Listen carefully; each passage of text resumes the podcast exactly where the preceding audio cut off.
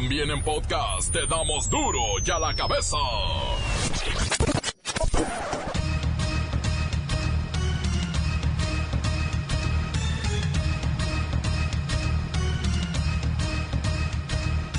Lunes 7 de octubre del 2019 yo soy Miguel Ángel Fernández y esto es duro y a la cabeza sin censura.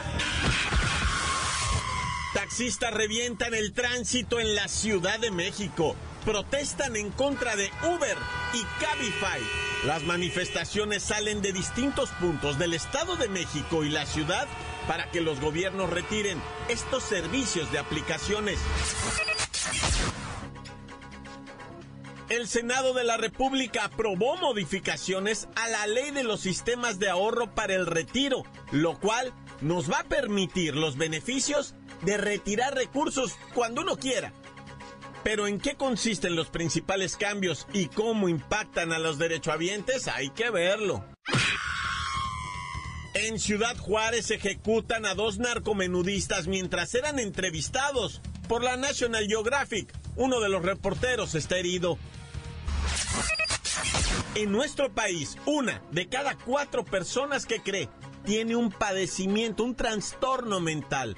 Uno de cada cuatro.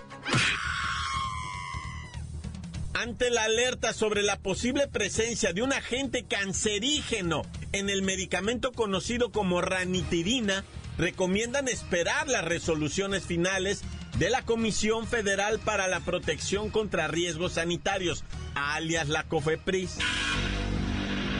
El reportero del barrio nos tiene el tiroteo dentro de un bar de Kansas City, dos de los muertos mexicanos. La bacha y el cerillo tiene todo lo que usted necesita saber sobre el mundo deportivo. Qué bien se está poniendo la Liga MX, ¿eh? Comencemos con la sagrada misión de informarle porque aquí no le explicamos las noticias con manzanas, no, aquí las explicamos con huevos.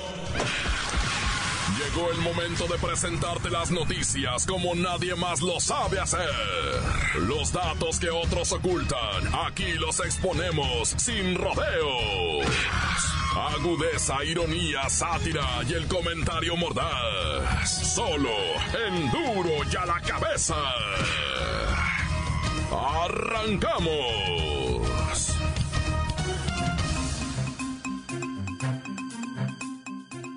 Ante la alerta disparada por posibles agentes cancerígenos en la ranitidina, especialistas recomiendan esperar el estudio final de la COFEPRIS. El nerviosismo de la ciudadanía tiene origen en que de acuerdo con cifras de compras del Instituto Mexicano del Seguro Social, la ranitidina es uno de los siete medicamentos más distribuidos a nivel nacional. Vamos con el doctor Duffenschmidt, encargado de la distribución en todo el área limítrofe. Doctor Duffenschmidt, ¿para qué sirve la ranitidina? La ranitidina es un antagonista H2, uno de los receptores de la histamina, que inhibe la producción de ácido gástrico, comúnmente usado en el tratamiento de la úlcera péptica y en el reflujo gastroesofágico. Odio la ranitidina. Ah, ok, bueno, no le entendí mucho, pero ¿cuál es el problema con este medicamento? Por cierto, es de los más utilizados en el país, ¿eh? No debemos exagerar. Es solo la posible presencia de un agente cancerígeno en la ranitidina. Pero yo recomiendo esperar a los resultados finales de la Comisión Federal para la protección contra los riesgos sanitarios. Para conocer si en realidad representa un verdadero peligro sanitario a la población. Nos dicen que hay un posible agente cancerígeno en la ranitidina, pero que esperemos el análisis de la COFEPRIS. Creo que con razón la gente está un poco alterada. Doctor Duff, para ahorrar tiempo, ¿en qué medida se encuentra esta impureza en la ranitidina? ¿Cómo afectaría a los pacientes? Yo creo que no pasa nada. Hay una sustancia en la ranitidina por defecto de producción. Un contaminante o impureza derivado de la nitrostamina. Y aunque suena muy estresante, es muy común en algunos lugares de la vida diaria. En el agua o la carne que comemos todos los días. Doctor Duffensmith, entiendo que por ahora no existe evidencia suficiente para sugerir la suspensión de los tratamientos con ranitidina. Entiendo que por el momento el riesgo de suspenderlo es mayor que el del probable exposición al contaminante. La verdad es que todo esto es parte de un plan maestro. Primero le doy comida chatarra a la gente para que se enferme del estómago. Y después le receto ranitidina contaminada. Y solo yo tengo la curra. Así dominaré la salud. Y luego todo el área limítrofe.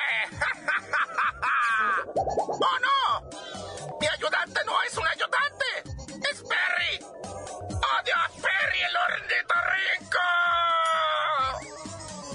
vamos a ver si una vez más Perry, el ornitorrinco, nos salva. Pero recuerden estar pendientes de la resolución de la COFEPRIS y de los estudios tanto en México como en otros países al respecto. Bueno, realmente no quería decir países, quería decir el área limítrofe. ¡Odio a Perry el ornitorrinco! La nota que te entra. Duro ya la cabeza. Duro ya la cabeza. De acuerdo con un estudio del Instituto Nacional de Psiquiatría, uno de cada cuatro mexicanos, uno de cada cuatro, ha padecido algún trastorno mental entre los 18 y 65 años de edad.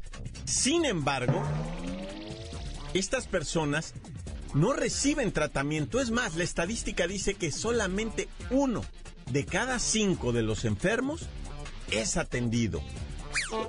Entre los más graves padecimientos encontramos que la población tiene depresión y esta está incrementándose. En lo que va del año ha subido 8.2% según el boletín epidemiológico de la Secretaría de Salud. Déjeme preguntarle a Siri, ella sí lo sabe todo, ¿qué tipo de trastornos mentales tenemos los mexicanos? Miguelito, buenas tardes. Esto es lo que encontré. Los trastornos mentales más comunes en los mexicanos son depresión, ansiedad, esquizofrenia y trastorno límite de personalidad. En el marco del Día Mundial de la Salud Mental que se va a celebrar el próximo 10 de octubre, la Secretaría de Salud, el IMSS y el ISTE están impulsando una campaña, se llama Unamos Fuerzas para Prevenir el Suicidio. Ya ve que aquí en Duro y a la Cabeza hemos tenido constantemente este tema. Y el objetivo, por supuesto, es concientizar a la población sobre la importancia de la prevención y atención de los padecimientos mentales. Regreso con Siri, por favor. ¿Cuánto tarda un paciente en recibir tratamiento para cualquiera de estos padecimientos? Expertos en la materia señalaron que las personas afectadas llegan a tardar hasta 10 años en recibir atención especializada, lo que afecta su calidad de vida. Vaya, Siri, por favor. Bueno, ahora, dinos. ¿Dónde puede recibir ayuda una persona por parte del Estado? Una gente que tenga escasos recursos y necesite, sienta. Y sienta o necesite de este tipo de ayudas. Existen centros como el Instituto Nacional de Psiquiatría, el Hospital Psiquiátrico Infantil, los hospitales psiquiátricos Fray Bernardino Álvarez y Samuel Ramírez Moreno, así como los tres centros comunitarios de salud mental, SECOSAM, con atención a personas con padecimientos mentales que no cuentan con seguridad social. A lo largo de la semana en Duro y a la cabeza seguiremos con este tema, sobre todo lo que está ligado a la depresión y al suicidio, cosa seria en este país. Duro y a la cabeza. Encuéntranos en Facebook, facebook.com, diagonal Duro y a la cabeza oficial. Estás escuchando el podcast de Duro y a la cabeza. Síguenos en Twitter, arroba Duro y a la cabeza. No se pierdan ni un programa de Duro y a la cabeza. Todos están en podcast. Ahí los encuentran en el Facebook, por supuesto Twitter y también en el iTunes y en el iBox. Andamos en los primeros lugares de descargas, qué bárbaros. Duro y a la cabeza. Y el reportero del barrio, qué otra cosa, muertos, muertos. Montes, Alicantes, Pintos, Pájaros, Cantantes. Oye, primeramente ahí te va la de Tamaulipas que mataron al 50-50. ¿Ah? Un rapero muy conocido por allá que se dedicaba a componerle canciones a un cártel. Le cobraba 500 dólares por rap, ¿verdad? De esos de y me andan buscando y no me andan encontrando y los ando matando y me la ando rifando, ya sabes, ¿ah? puras de esas. Bueno, el vato les tumbaba con 500 dólares por componerlo, ¿ah? Nomás que se metió en un borlo ahí medio macabro y mejor se hizo cristiano, nomás que pues ya la debía, no lo perdonaron y ñaca, lo clavaron al compa. Hoy en Kansas, en el bar Tequila, ¿verdad? De repente estaba todo muy tranquilo cuando dos fulanos se quedaron mirando medio feo y empezó la balacera. Bueno, esos según testigos, ¿verdad? Hirieron a nueve personas, cuatro muertos, dos de los muertos mexicanos, dice Marcelo Ebrard. Bueno, vamos a investigar si tienen antecedentes penales, si son gente lacrosa o qué rollo va, porque pues ya te la sabes cómo está ese, ese, ese vericueto, ¿ah? Oye, un futbolista que jugó aquí en el país, en el Atlas, se llama Ezequiel Esperón. Fíjate que el fin de semana, muy joven el vato, 23 años, resulta que pues se había regresado para su natal Argentina y estaba con el Club Atlético All Boys y, estaban en una fiesta de, de, puro futbolista y se cayó del edificio, güey. Andaba, pues yo creo que me arreglado, ¿verdad? Y pues quién sabe cómo estuvo el pedo que se cayó desde el sexto piso, pues evidentemente pues perdió la vida, ¿verdad? De manera inmediata, te voy a decirlo. Y bueno, pues tengo aquí la noticia de Guatemala, ¿verdad? Donde una mujer eh, llegó a su casa porque ya se traía las sospechas, ¿ah? Y encuentra precisamente a su sobrina y a su marido teniendo relaciones. No, pues cualquiera dice, y se les ha de ido encima puñaladas, balazos, garrotazos, cuerazos, zapatazos con los tacones. No, la señora entró a la habitación ah. porque ya se la olfateaba, grabando, más bien, transmitiendo en vivo a través del Facebook. Dice, miren lo que acabo de encontrar, mi sobrina y mi marido teniendo relaciones, de hijos de su chinita. O sea, y la señora hasta se comporta de manera decente, te voy a decir, ¿eh? O sea, la verdad la doña está muy así, como que muy ubicada, muy centrada. No, si les pego una insultadita, oye, pues ya estaría de menos, ¿verdad? Si les pego unas mentaditas de madre y me los medio así, me los insulta, pero a la muchacha le dice, mira, te metiste con el, eh, el, novio de tu hermana, te metiste con el exnovio de tu prima fulana, ahora te metes con mi marido. Y luego, ¿sabes qué es lo peor? Que el marido y esa muchacha, la sobrina, eran mantenidos de la señora. La señora se iba a Houston a trabajar y regresaba, ¿verdad? Y duraba ya meses trabajando y luego regresaba y les estaba mandando dinero cuando estaba ahí en Houston. Y esto es a gusto, cochando. bueno, pero cada quien, ¿verdad? A mí se me hizo de lo más cochino del mundo, pero, pues, o sea, jugarle así a la doña, güey. La doña que te está manteniendo, te, la te tiene viviendo en su casa, güey. Y hasta le reclama a la doña, mija, mija, yo te dije, pues que tenías que respetar la familia, las nachitas, dáselas a quien que se las tenías que venir a dar a mi marido, pero bueno, afortunadamente no acabó esto en tragedia, ¿va? Porque digo, acá en México hubiera acabado, bueno, ya sea machetazo, yo creo, no sé, va. Pero la señora nos da una lección a todos, ¿eh? De cómo solucionar estas cosas, ¿sabes qué? Pues ahora vayan a ver quién los mantiene. A ver si el güey se quiere casar contigo, mi jajaja, se ríe la señora. Ándale, córrele, ve a ver si se quiere casar contigo. ¿Y de qué te va a mantener si yo los mantenía a los dos? Mi ex marido, dice la señora. Bueno, ya. Este, esto no acabó en tragedia, ¿verdad? Afortunadamente, gracias a que la señora usó la cabeza fría. Última hora ella también ya tiene quien le pompea. Por eso no le hace tanto de borlo. ¡Nah, ya! ¡Corta! La nota que sacude. ¡Duro! ¡Duro ya la cabeza! Antes del corte comercial, escuchemos sus mensajes. Envíelos al WhatsApp 664-485-1538.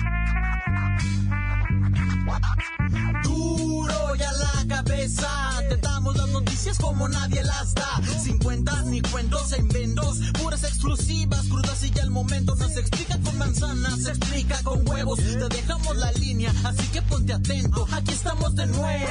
Saludos, mi report desde Tehuacán, Puebla. Un saludo para el taller de los osos, Santancor.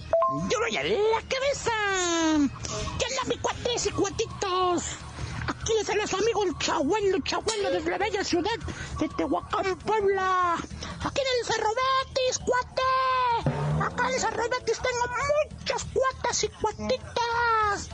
Órale pues, ahí saludo para de la macuarriada. De parte de su amigo Temo, aquí de San Chente Ferrer. Mi cuatitos y cuatitas. Ya voy a regresar a la tele. A la tele. A la tele. A regresar a empeñar la tele. los cuates! Les saluda su cuatito, el chabuelo. ¡El chabuelo! Duro, duro y a la que besas. Hay que mandar el saludo para el Polilla, el Policuaucle. ¿Qué tranza? El reportero del barrio. Quiero mandar un saludo para el del Richard, para el negro y para el mapa Gestitos. Que andamos chambeando aquí al 100, aquí en ABH, en el taller de bolsas. Ok, tan tan se acabó corta. Encuéntranos en Facebook, facebook.com, diagonal duro y a la cabeza oficial. Esto es el podcast de duro y a la cabeza.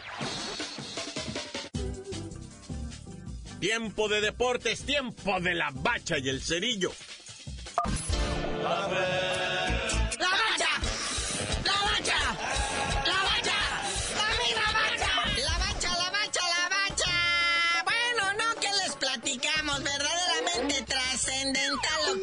siendo lo ocurrido el fin de semana. La fatídica jornada 13 BA se jugó, ya está evaluada. Ahí está el Necaxa reafirmando su primer lugar después de pasarle por encima al Monarca al Morelia 3 a 2 nomás.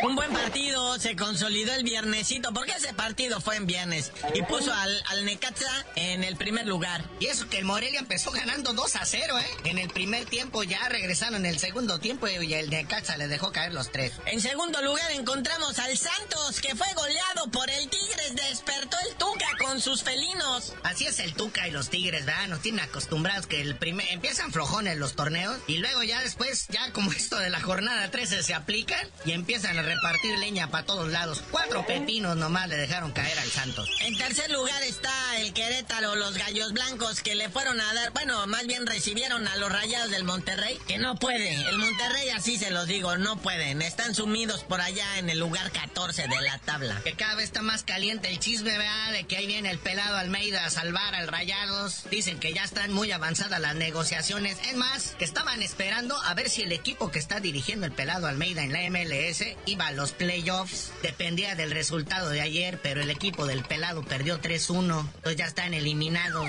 Entonces lo más seguro es que luego el pelado Almeida ande acá en Monterrey. Es correcto. Hoy en cuarto lugar de la tabla está el AME. Ahora sí te dieron una cepillada los maquinistas. ¡Qué ole! Cinco días tiene la semana y no más dos para ti. Oye, y luego de repente se quedaron sin internet los americanistas, ¿verdad?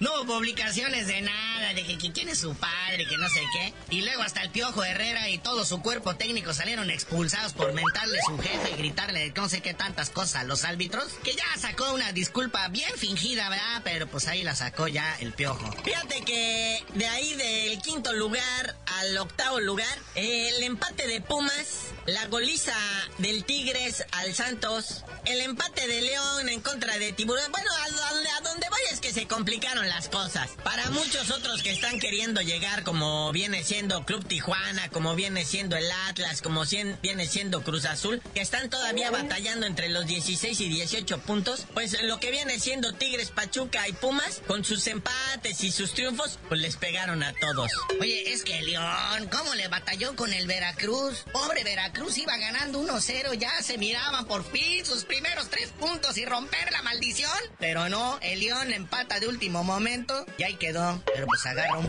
¿verdad? Lo mismo pasó en Tijuana. Que por cierto, por haber empatado, los dos quedan fuera prácticamente de la zona. Bueno, o sea, fuera de los ocho primeros. Si hubiera ganado el Tijuana, estaría dentro de liguilla. Bueno, que todavía no es liguilla, ¿va? Pero de la zona me refiero, ¿no? Aún hay esperanza para todos. De ahí, de lo que viene siendo Pumas abajo, hasta más o menos eh, lo que viene siendo Morelia, Monterrey tienen esperanza todavía. Con combinaciones y ganando los partidos que restan. Oye, y los Pumas también le fueron a sacar el empate a las Chivas. Iba ganando la Chiva 1-0, pero pues un gol te lo empatan de volada. Claro, ya ahí quedó demostrado. Aparte, ¿qué está pasando con la violencia en los, en los equipos? Muchos expulsados en esta jornada. El Tijuana acabó con 8, expulsaron a 3. Sí, oye, ¿qué es eso? Pues no, y luego menos en su casa de ellos. Además, también la afición tijuanense. ¡Ánimo, afición! No somos así. Aquí no le hacemos a eso. Y luego también, luego también las chivas del Guadalajara van dos, dos jornadas seguidas que acaban con nueve jugadores, con dos expulsados. ¿Qué está pasando? Entonces, ¿de qué sirve que el chavito vaya ahí con la hora el protocolo de la entrada y diga, ¡Juega limpio! ¡Siente tu liga! Si nadie va a jugar limpio. ¡Decencia! Vámonos, eh, porque ya se nos calentó todo. Mañana les platicamos de cómo les fue a los futbolistas mexicanos en la jornada europea, pero tú no sabías de decir por qué te dicen el cerillo. Hasta que Carlos Vela juegue en la selección, les digo. Jugadoras en Estados Unidos.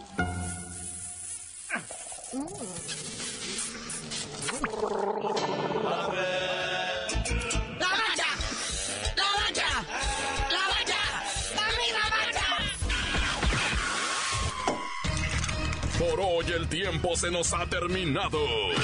Le damos un respiro a la información, pero prometemos regresar para exponerte las noticias como son.